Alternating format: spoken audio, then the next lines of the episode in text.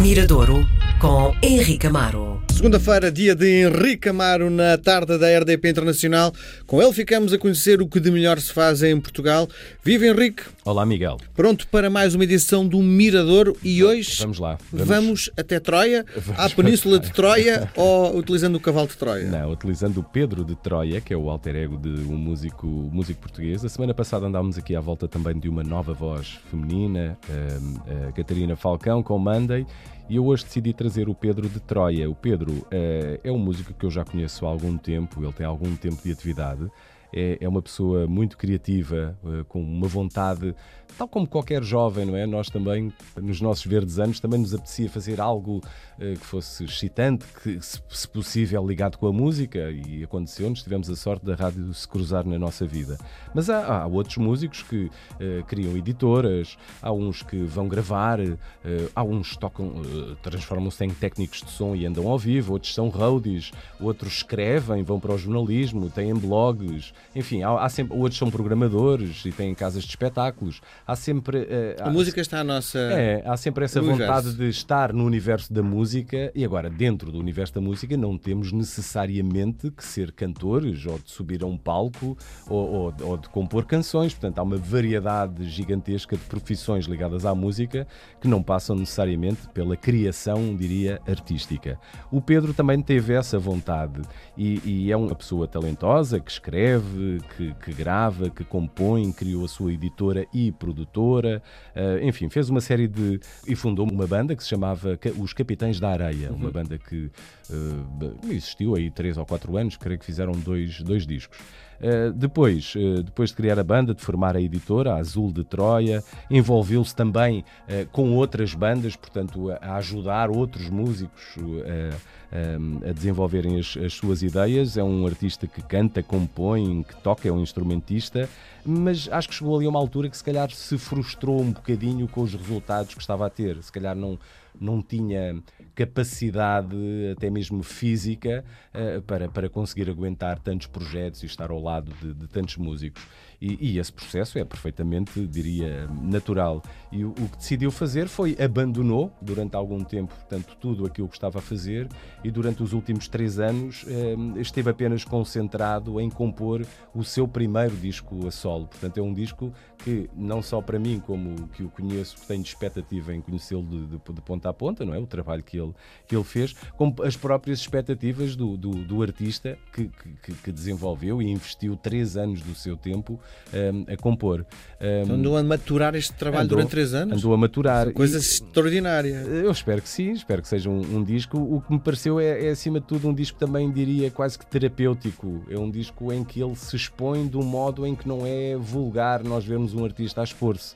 Portanto, é um, é um artista das canções que eu conheço. Uma chama-se Exagerado. Portanto, é, é ele a falar dele próprio. próprio, sim. Eh, é ele a olhar-se ao espelho, a transformar. As canções falam da vida dele, eh, falam do- dos. dos de- No das- fundo, que é uma das- ponte em relação às nossas vidas. Muito provavelmente, ouvindo as canções dele, vamos Ah, sentir isso, algumas coisas da nossa própria claro, vivência. Mas isso, é? isso às vezes é uma ambição que qualquer músico tem. E às vezes são, o, o- o- diria, quase o poder escondido das canções. É quando um artista eh, realmente consegue, através das suas vivências, das suas observações, entrar na tua vida. Quando nós ouvimos determinada canção de um artista que não conhecemos, diz assim, "Tu, mas ele está a retratar o momento que eu estou a viver na vida, ou que eu já vivi na minha vida. Ah, Eu sei o que é isso. Sabes? Pronto, eu acho que todos nós sabemos, não é? O- a música tem esse poder, não é? De, eh, às vezes de nos divertir, de outras vezes de nos chamar a atenção, como os livros, como o cinema, é? Eh, a música realmente tem esse poder. Estas canções são, são ao mesmo tempo, são canções muito.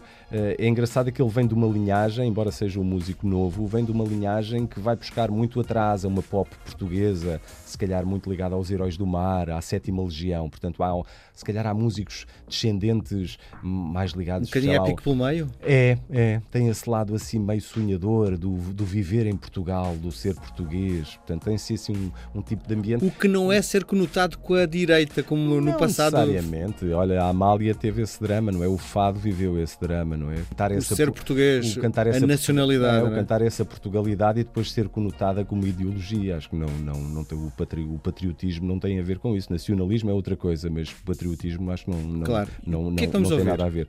Vamos ouvir uma canção que se chama Nunca Falo Demais. Portanto, mais uma vez, ele autorretratar-se. A primeira canção que ele deu a conhecer chamava-se Embaraçado. Um, e esta aqui é uma canção onde está evidente tudo aquilo que falámos agora, portanto, dessa ideia do músico mostrar, eh, fazer quase um autorretrato e, do ponto de vista musical, estar muito ligado uh, a um tipo de ambiente, a, um, a, uma pop musical, a um discurso musical e uma, uma construção musical que nos remete também muito para um tipo de, de, de ambientes desenvolvidos em Portugal, em Portugal e não só, durante os anos 80. Pedro de Troia, hoje no Mirador.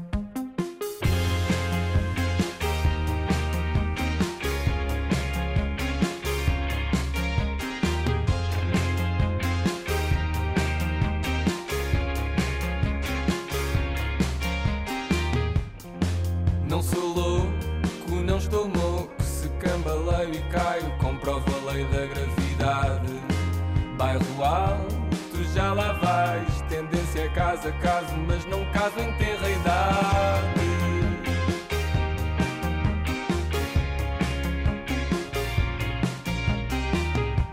Tanto doutor, tanto chico esperto, ovelhas brancas matam mais do que o mar de certo. Querida mãe, nunca fui santo, quebrei as grades da garganta e nunca falo demais.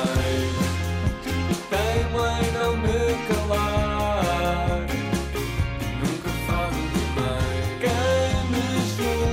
Só se aborrece. Nunca falo demais. Alto aí, marionetas têm tudo para dar embaraço.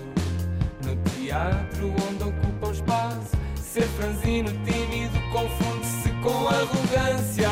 Passo a passo, tanto por fazer. Se eu padeço deste mal, não sei quem me acompanha. Nada avança com pancadas mornas nessas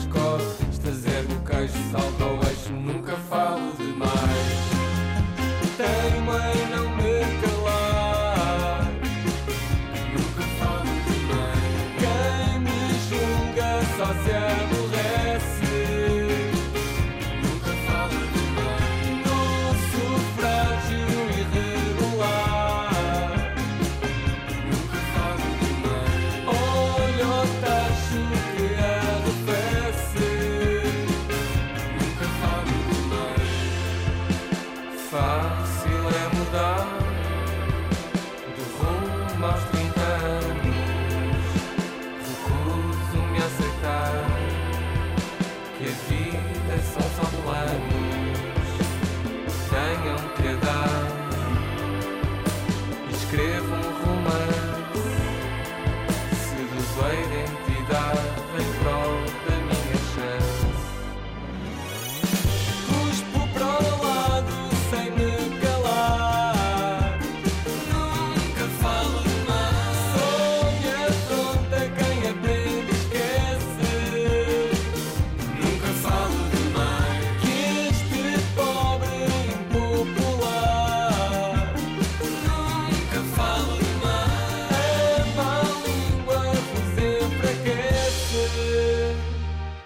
Nunca falo demais.